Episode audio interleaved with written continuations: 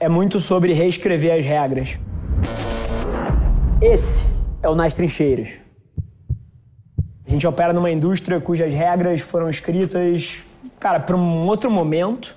Tudo que existe, né? Desde a forma que se relaciona, desde o caráter passivo de 99% das agências que opera como um braço de execução, até a forma de ser remunerado, o que cria, para onde cria, como alinha interesse. Cara, a gente está pensando muito na vanguarda e, de fato, apesar de ser super embrionário de alguma forma, porque a gente não tem nem dois anos de vida, mas a gente está reescrevendo as regras sim.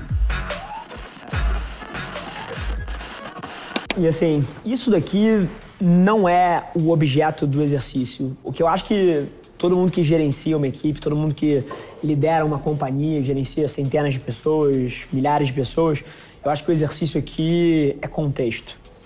99,99999% das decisões que são tomadas na sua empresa não são tomadas com um objetivo de simetria de informação, onde você tem tudo que você precisa para tomar uma decisão boa. E nesses momentos de assimetria de informação, onde você tem menos do que você precisa, onde você não sabe tudo, nesses momentos de incerteza, as pessoas elas completam as lacunas. E elas completam as lacunas com contexto, com o contexto que você como líder desceu nelas.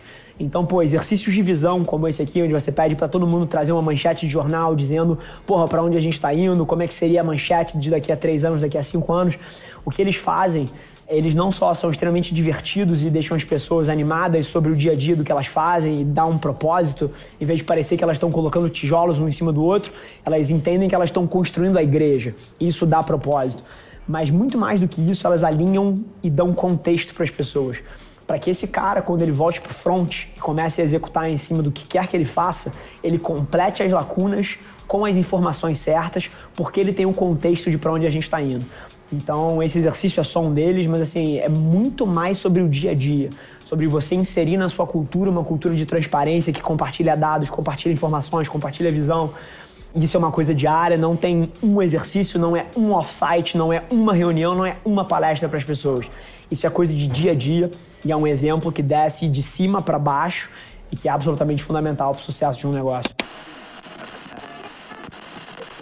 Dia super interno, reuniões de conselho e uma série de desdobramentos do offsite da empresa que rolou nesse final de semana aí, um, um offsite virtual, mas foi um offsite. Offsite, para quem não, não entende, é quando você coloca, pô, várias pessoas-chave da empresa dentro de um lugar para debater assuntos que se desdobram estratégias para a empresa e dentro de uma dinâmica estruturada.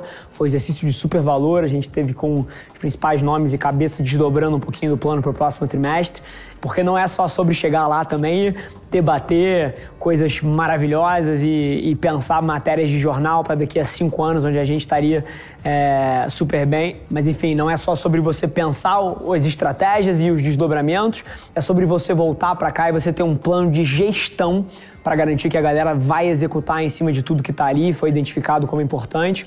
Mas até curioso, tá? Eu acho que dentro de um cenário que está sendo debatido num nível executivo tão alto, né? Então, pô, desdobramentos da diretoria executiva de uma reunião de conselho e eu tô vestido igual a porra do Eminem aqui. Sou fãzaço, adoro a cultura, cultura street, cultura, cultura de rap, tanto no Brasil quanto no cenário lá fora.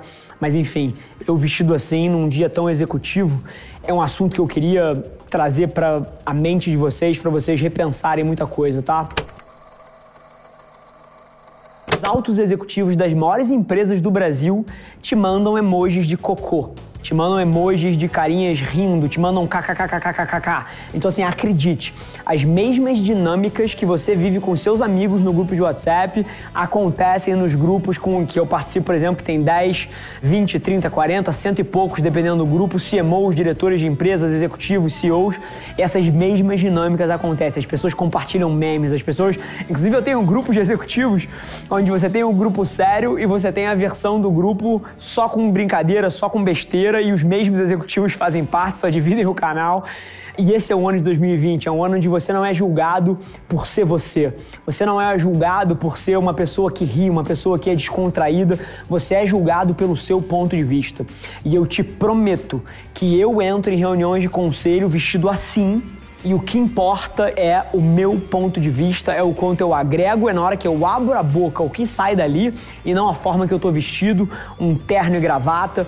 Eu acho que o John Legere, que é o cara que durante muitos anos foi CEO da T-Mobile aí, que ele é uma lenda, ele, ele pegou e disruptou a forma como é executivo de telecom no mundo, que só tinha executivo, cara, de terno cinza, gravata vermelha e camisa branca, e o cara é um astro, ele se veste assim e vai para reuniões assim, e de maneiras até menos convencionais do que eu.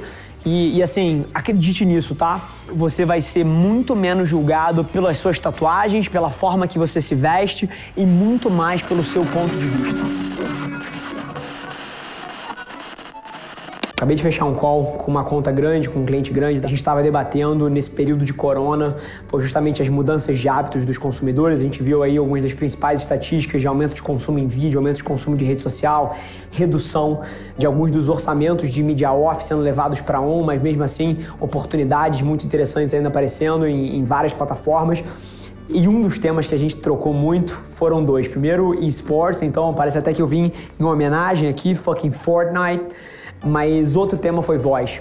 E voz dominou, acho que talvez 60%, 70% do call. E inclusive a gente estava com muita informação legal sobre esse ecossistema, porque semana passada a gente teve call com alguns dos principais executivos do Google, que lideram a Google Assistente, que é a principal plataforma de voz do Brasil, mas também da Alexa, que pertence à Amazon e também é o principal concorrente, principal plataforma, inclusive global, que domina o ecossistema de voz. Mas o tema, assim, é um só. A gente está vivendo mais uma transição, assim como a gente viveu lá atrás do rádio para TV, da TV para internet no PC, da internet no PC para o mobile e agora a gente está vivendo mais uma transição para os ecossistemas de voz. E é um espaço que a gente está super animado. A gente tem uma business unit inteira que olha só para tecnologia de voz e IoT. A gente está muito na fronteira disso e é uma das coisas que tem me dado mais tesão de me debruçar em cima. Então, essas são algumas das coisas que estão permeando o meu dia aqui. Esse foi mais um episódio da nossa experiência em áudio e como eu já falei, eu adoraria saber que você está gostando do que a gente está compartilhando por aqui. Então não esquece, se você está tirando valor desse conteúdo, ia significar o mundo para mim, que você tirasse um print da sua tela, postasse no Stories me marcando e aproveita para ir na sua plataforma favorita também e deixar um rating de cinco estrelas e um comentário lá, ajudando a gente a construir essa comunidade tão vibrante que move o Brasil para frente através do empreendedorismo e que fala desse Brasil que dá certo. É um prazer ter vocês comigo e a gente se vê no próximo episódio do podcast.